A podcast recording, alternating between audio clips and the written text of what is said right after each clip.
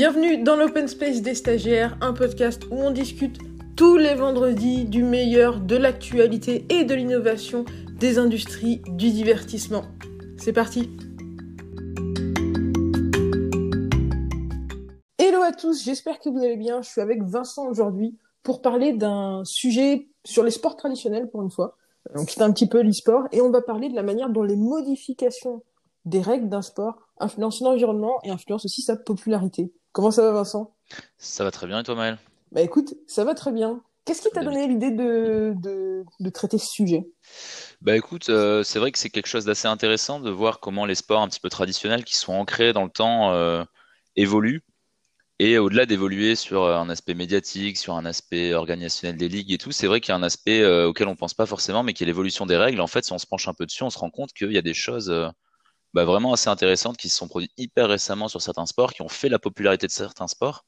Et donc, c'est euh, plutôt intéressant de, de savoir qui en est, je pense. Pour moi, il y a, y a quatre, trois, quatre grandes raisons qui font que on a des changements de règles dans le sport. Tu as la sécurité des joueurs ça ouais. va pour moi avec la fiabilité du jeu, c'est-à-dire bah, faire en sorte que voilà, on a des compétitions qui ont des prix, qui euh, déterminent le, les compétitions suivantes. Il n'y a pas de grosses erreurs qui posent problème à ce niveau-là. -hmm. Promouvoir le beau jeu, ça, ouais. euh, c'est ce que je préfère. ah ouais. Et euh, maximiser la valeur médiatique. Ouais, c'est vrai qu'il y a aussi cet aspect-là souvent qui rentre en jeu, euh, mais on en parlera peut-être un peu plus tard du coup. Ouais, si tu veux, si tu veux bien, moi je te propose qu'on commence par voir un petit peu quelles ont été les règles qui ont fait la promotion de la sécurité des joueurs et aussi de la fiabilité du jeu. Je sais que toi, tu es un grand amateur de rugby. Qu'est-ce que tu as vu dans le rugby qui t'a qui t'a démontré ça? Alors grand amateur, c'est un bien grand mot, mais étant né à Toulouse, je n'ai pas trop le choix. mais euh, c'est vrai que le rugby, euh, le rugby fait énormément évoluer ses règles euh, dans, dans le sens de la sécurité parce qu'il y a eu malheureusement beaucoup trop d'accidents dans le rugby. Alors c'est pas vraiment une règle, mais tu vois, tu peux penser par, par exemple au protocole commotion cérébrale qui ont été mis en place tout récemment, tu vois, parce que bah, avant il y a eu plein d'accidents. La mêlée est souvent euh, souvent remise en question, donc maintenant c'est vrai qu'il y a un premier contact avant de rentrer dans la mêlée. Avant c'était vraiment on se rentrait dedans, donc on s'éclatait le dos et tout le reste. Euh, donc c'est vrai que ça maintenant c'est plus contrôlé. Il y avait même un débat d'arrêter la mêlée par moment. Donc euh, c'est vrai que le rugby, le rugby prête une attention toute particulière à, l'évolution des règles dans le sens de la sécurité des joueurs, parce que c'est vrai que c'est un sport quand même assez, assez violent. Il y a énormément de chocs, il y a énormément d'impact, et donc c'est important quoi. C'est un sport à fort impact, mais au-delà de la protection des, joueurs lors de voilà ces, ces séquences de jeu qui sont intrinsèques à la définition du rugby, il y a aussi des, règles qui ont été établies pour protéger les joueurs pour d'autres risques que les, risques de, euh, de choc physique. Ouais, tout à fait. Bah, je pense récemment, et ça montre à quel point euh, le, le, rugby et la World Rugby, donc la Ligue mondiale de rugby, est attentive euh, à la sécurité des joueurs.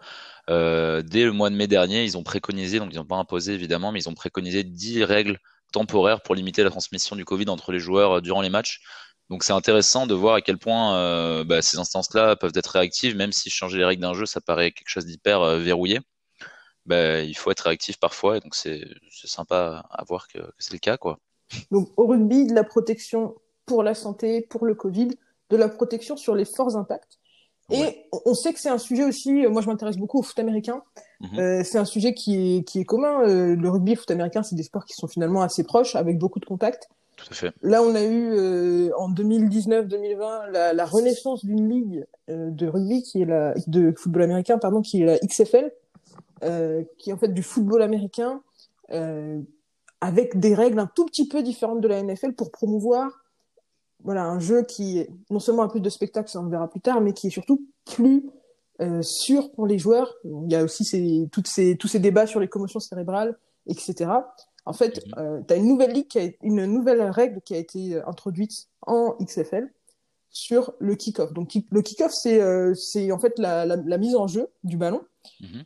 Donc dans le, dans le football américain, les escouades sont chacune d'un côté du terrain, et tant que le returner n'a pas attrapé le ballon, enfin quand le returner attrape le ballon, elles, se, elles courent l'une vers l'autre en fait, euh, pour voilà pour se bloquer de récupérer le ballon ou pour permettre au, au returner qui a le ballon de continuer d'avancer. Mm -hmm. En XFL, cette règle-là, elle a été changée pour éviter que en fait les joueurs aient des chocs à haute vitesse en, en courant euh, les uns vers les autres en venant de, de, chacun des côtés du terrain. Maintenant, le coup de pied, le kick-off, il se passe différemment. Le coup de pied est donné, le returner attrape le ballon et les deux escouades qui protègent le, qui soit veulent attaquer le porteur du ballon, soit qui protègent le, le returner, Bien sûr.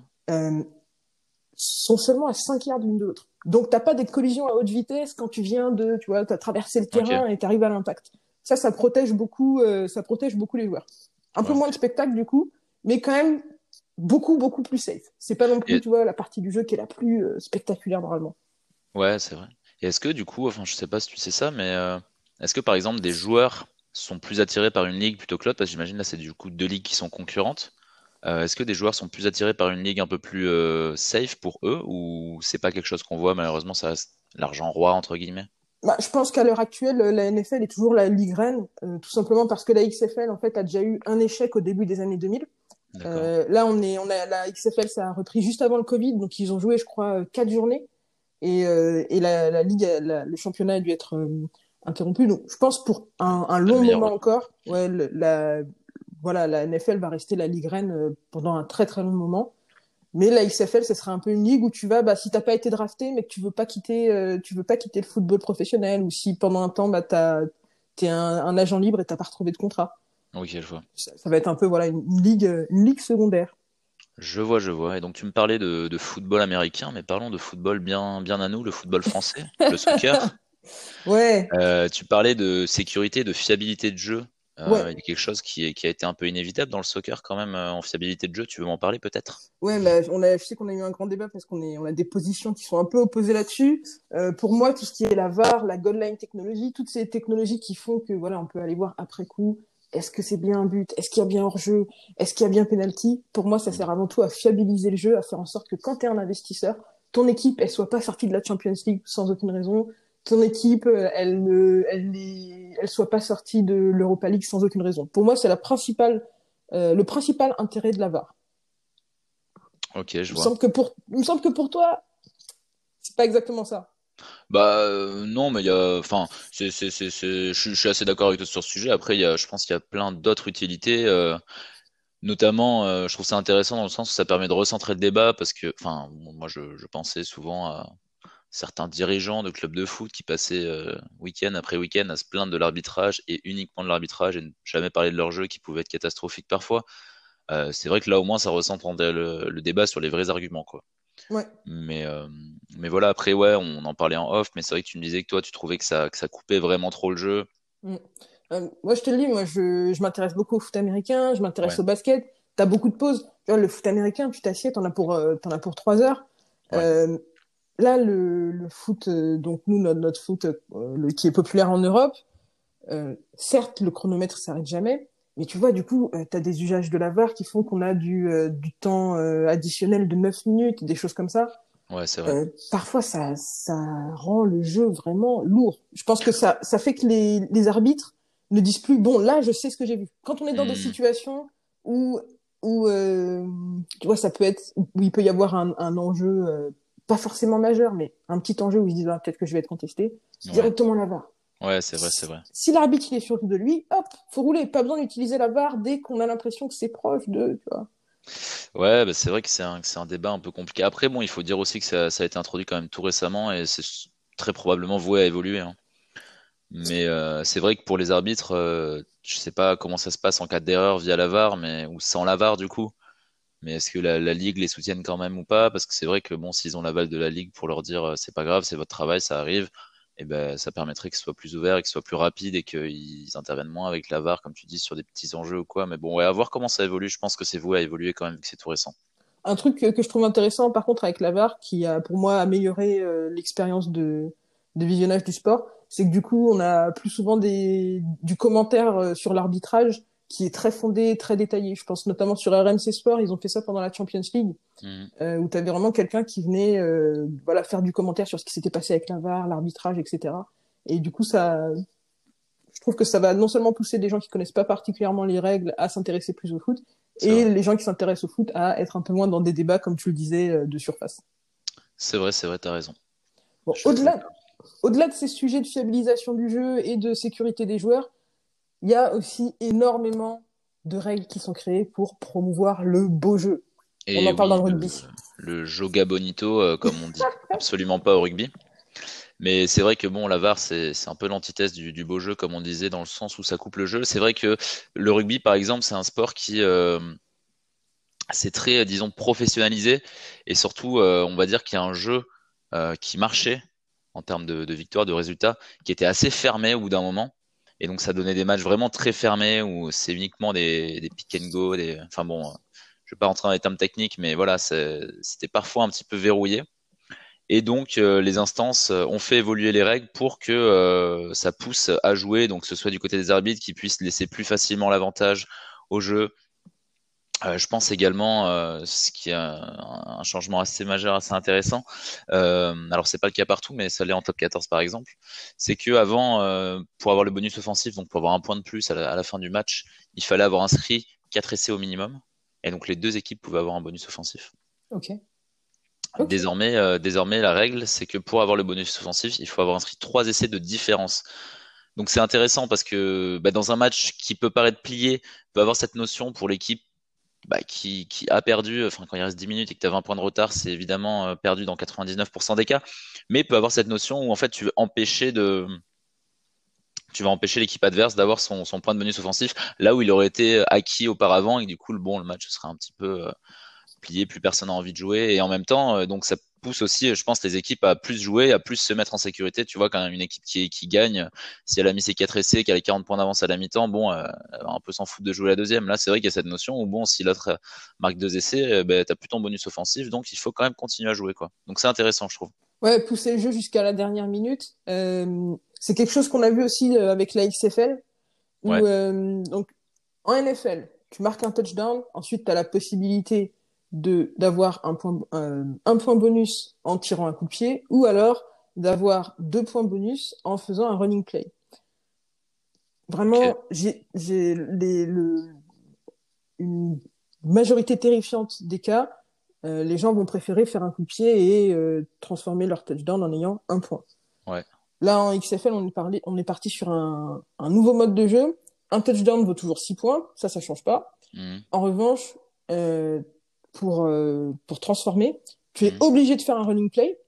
Et là où c'est intéressant, c'est que tu as des stratégies différentes qui peuvent être mises en place. Si tu décides, selon que tu décides de jouer ton running play en partant de 2 yards, 5 yards ou 10 yards euh, de la zone d'embut, tu peux mettre 1, 2 ou 3 points. Et du coup, ah c'est même, c'est le même délire un petit peu que ce que tu me disais en, en rugby.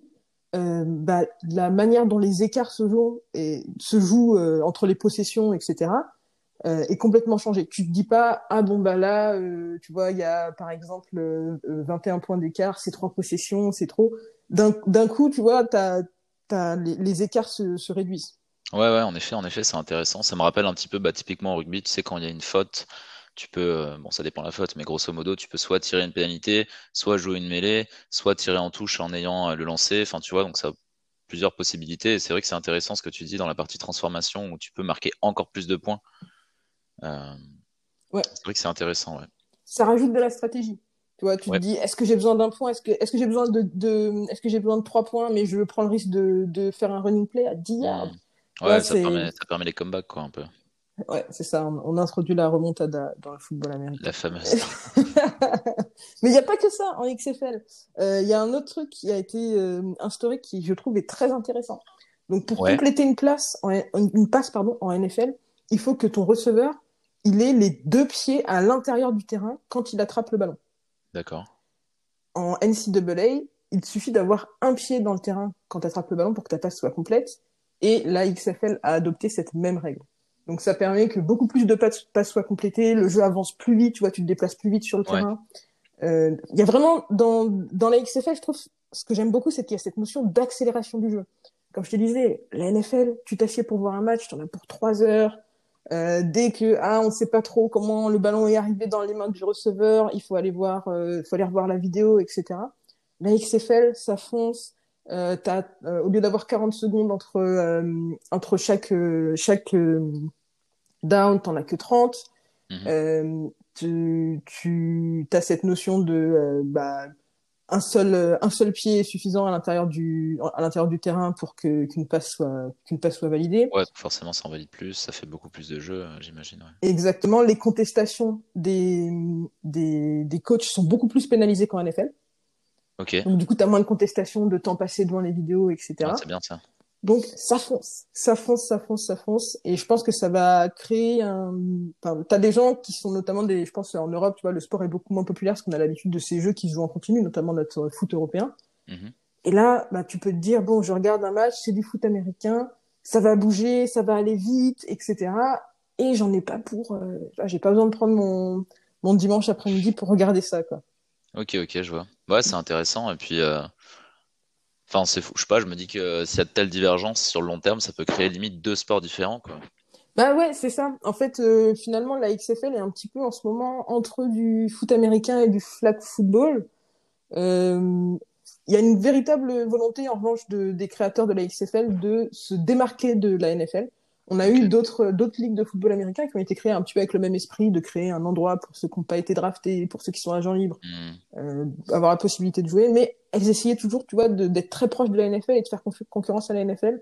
Là, je pense que la XFL essaie vraiment de se démarquer. Ok. Et bon, je sais pas si tu sais, mais est-ce que tu sais si elle essaie de s'exporter un petit peu également? Euh, alors, il y a une C'est un format, comme tu dis, plus dynamique, qui correspond peut-être plus à un marché européen, etc. Le football américain a eu pas mal de mal à s'exporter. Euh, comme je te dis, la XFL, c'est tout nouveau. Là, il y a eu, on est reparti euh, en, en début d'année 2020 ou en fin 2019, j'ai j'ai un petit doute. Euh, et ça a été interrompu très vite à cause du, du Covid. C'est parti début, de- début 2020. Début 2020. On a été interrompu très vite à cause du Covid.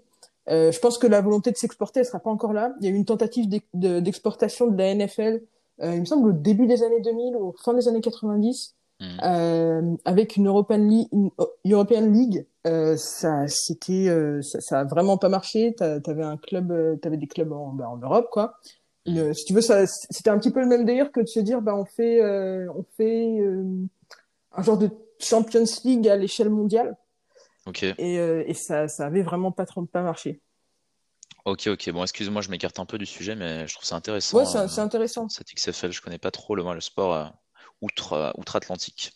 Mais ouais, revenons-en, revenons-en au, au promouvoir le beau jeu, les changements des règles. Et euh, repartons tout de même outre-Atlantique. Peut-on Yes. parler basketball, Maël Tafou? Mais bien, bien sûr, Vincent Roturier, avec grand plaisir. Euh, écoute, moi, je vais te parler de, euh, je vais te parler de deux choses. Je vais te parler en 94-95, euh, un truc assez fou qui s'est passé avec la ligne à trois points en NBA et de comment rendre la WNBA un peu plus intéressante. Mais avant ça, je veux bien que tu me fasses un petit passage où tu nous présentes l'introduction de l'horloge tirer dans le basket. Je trouve ça incroyable de penser ne serait-ce que au basket sans horloge à tirer.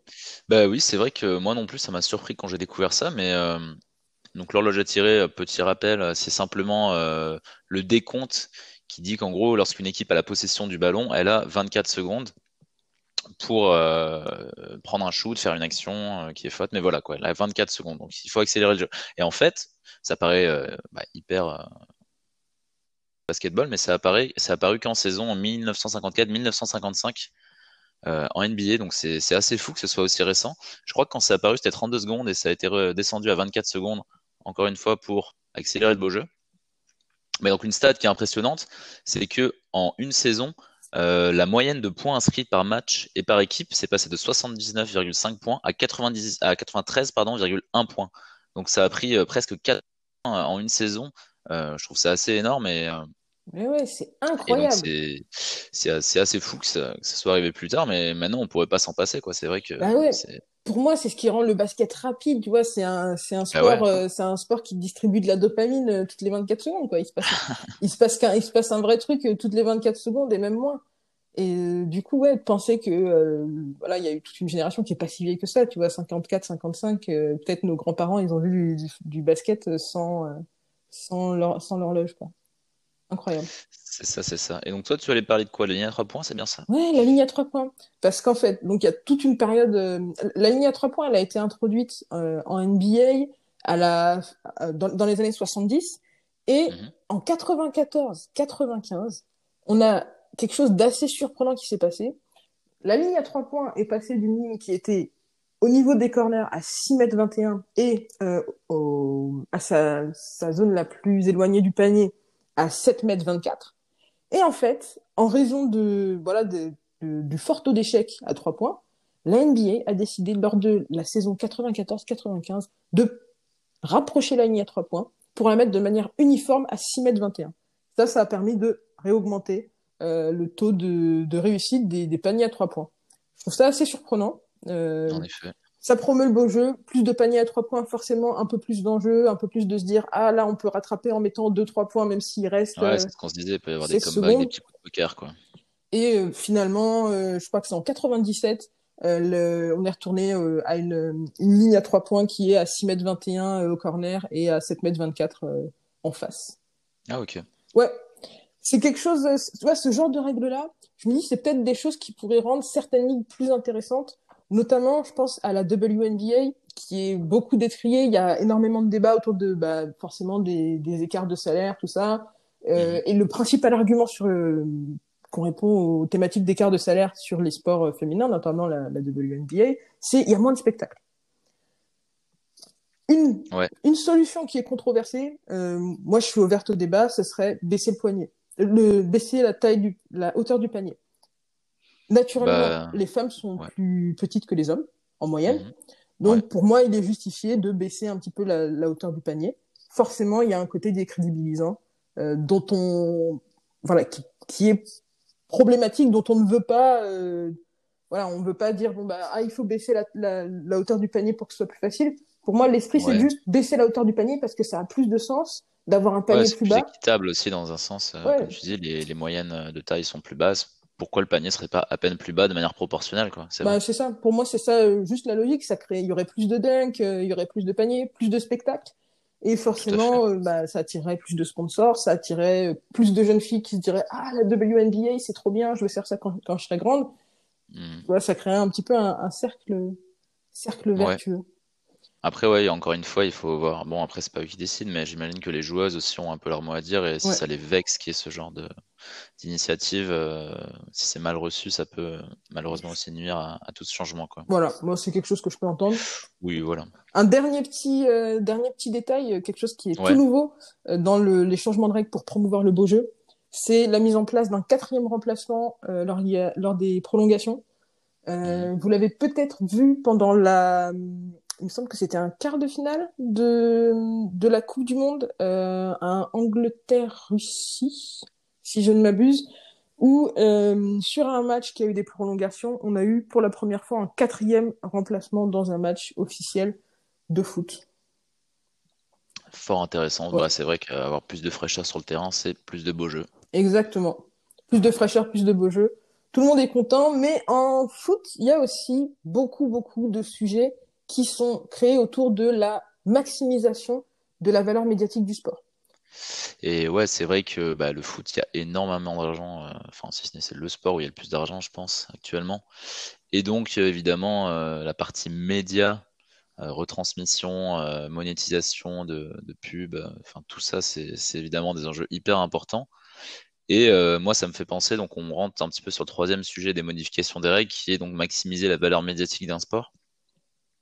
Euh, moi, ça me fait penser aux propositions qu'il y avait donc la, pour la MLS, donc la ligue de football euh, aux États-Unis, ouais. de football de soccer, on s'entend, euh, où ils voulaient proposer de faire euh, quatre cartons plutôt que deux mi-temps pour avoir plus de coupures pub à l'intérieur parce que bah, en fait leur public est habitué à avoir autant de pubs et donc euh, ils se disent mais pourquoi ne pas le faire quoi? Parce que du coup euh, ils ont peut-être plus de mal à vendre à des diffuseurs la ligue ou à le vendre à bon prix en tout cas parce que justement il n'y a pas ce côté-là. Et donc je sais pas ce que tu en penses, mais moi je trouve ça quand même assez perturbant de modifier euh, autant le jeu euh, juste dans un but médiatique. Quoi. Euh, en fait, pendant longtemps, j'étais tota totalement contre. Voilà, je me disais non, voilà, trois, trois coupures pub, trois longues pauses, ça va vraiment changer la dynamique, ça n'a aucun sens. Mais en fait, si tu réfléchis, tu as déjà beaucoup de, beaucoup de ligues dans lesquelles il y a une pause fraîcheur à la moitié de chaque mi-temps. Tu vois, en, en ouais. Liga, en ce moment, euh, enfin, euh, il y a quelques semaines, dès que tu regardais un, un match, à chaque mi-temps, tu as une pause fraîcheur. Est-ce qu'on pourrait mmh. pas, euh, enfin, euh, pour moi, le bon entre deux, ce serait de faire un petit temps mort en milieu de, en milieu de mi-temps, où au lieu de voir les joueurs se désaltérer, voilà, s'ils ont envie de passer une petite page de pub, ils posent une petite page de pub. Après, faire une longue pause, tu vois, même, je pense qu'on partirait pas sur une pause d'un quart d'heure, mais même si on part sur une pause établie de 10 minutes, ça Mhm. va, ça va ralentir le jeu, ça, voilà. Je, je sais Ah oui, peut-être que les matchs gagneront en intensité après et que ça deviendrait encore plus séduisant. Je... C'est c'est possible aussi à voir. Ah, Mais euh, c'est vrai que d'un d'un point de vue euh, téléspectateur euh, à la télé, euh, si on se mange quatre coupures pub pendant un match, pff, après, ça pesant personnellement. si t'as regardé, si t'as déjà regardé peut-être le, le, le Super Bowl, euh, Ouais, bah tu vois, alors. les Américains, ils sont vra- sur les sports américains, ils sont habitués, Ah ça, oui, non, ça mais se coupe pour ça, toutes les ça, 40 secondes, ça fide à leur marché. Ouais. Donc, euh, je comprends que ce soit plus difficile à vendre, du coup. Beaucoup plus difficile à vendre. Bah ouais, puis surtout, j'imagine, enfin, je sais pas, mais il y a quand même euh, bah, de plus en plus, les États-Unis essaient de faire des petites perfs en foot dans des compétitions internationales.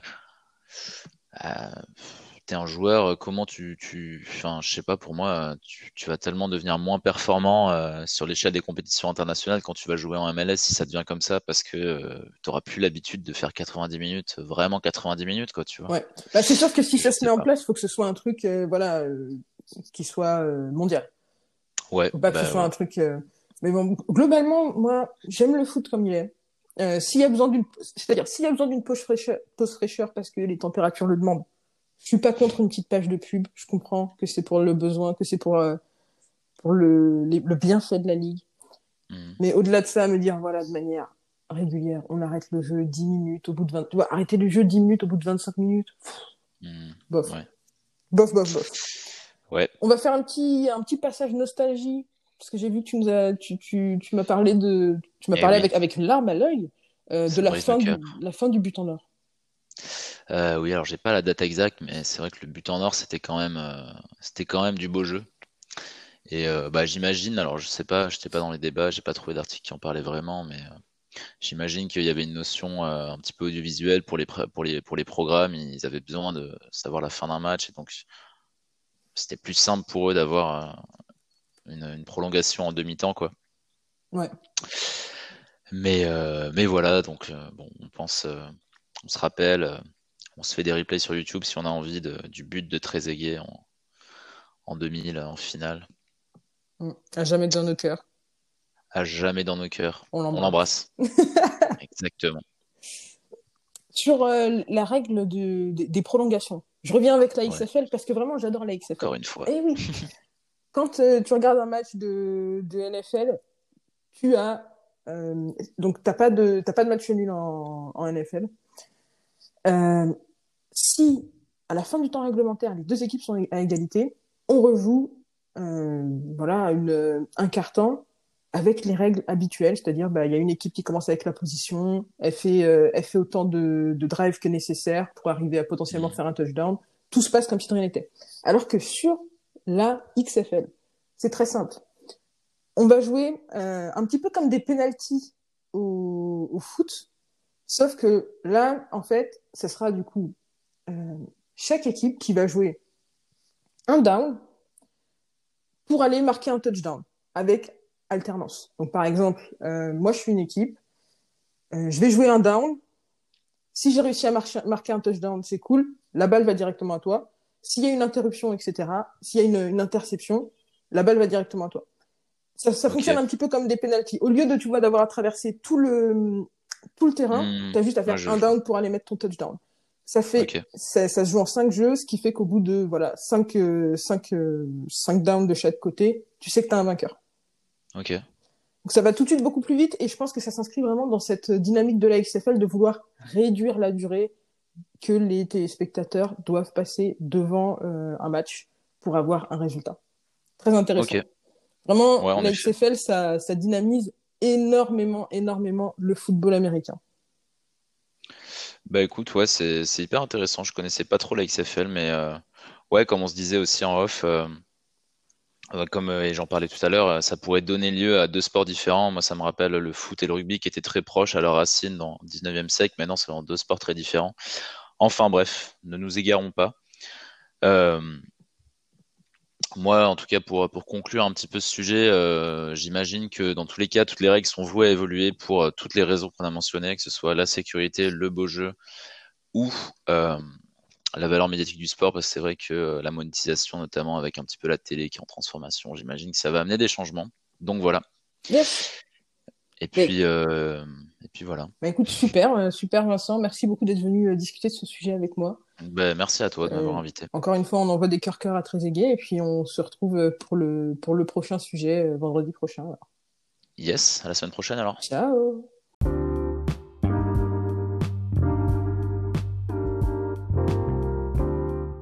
Merci de nous avoir rejoints pour ce podcast. N'hésitez pas à venir discuter avec nous de tous les sujets qui vous intéressent dans toutes les industries du divertissement, que ce soit la musique, le live entertainment, le sport, le gaming, le cinéma.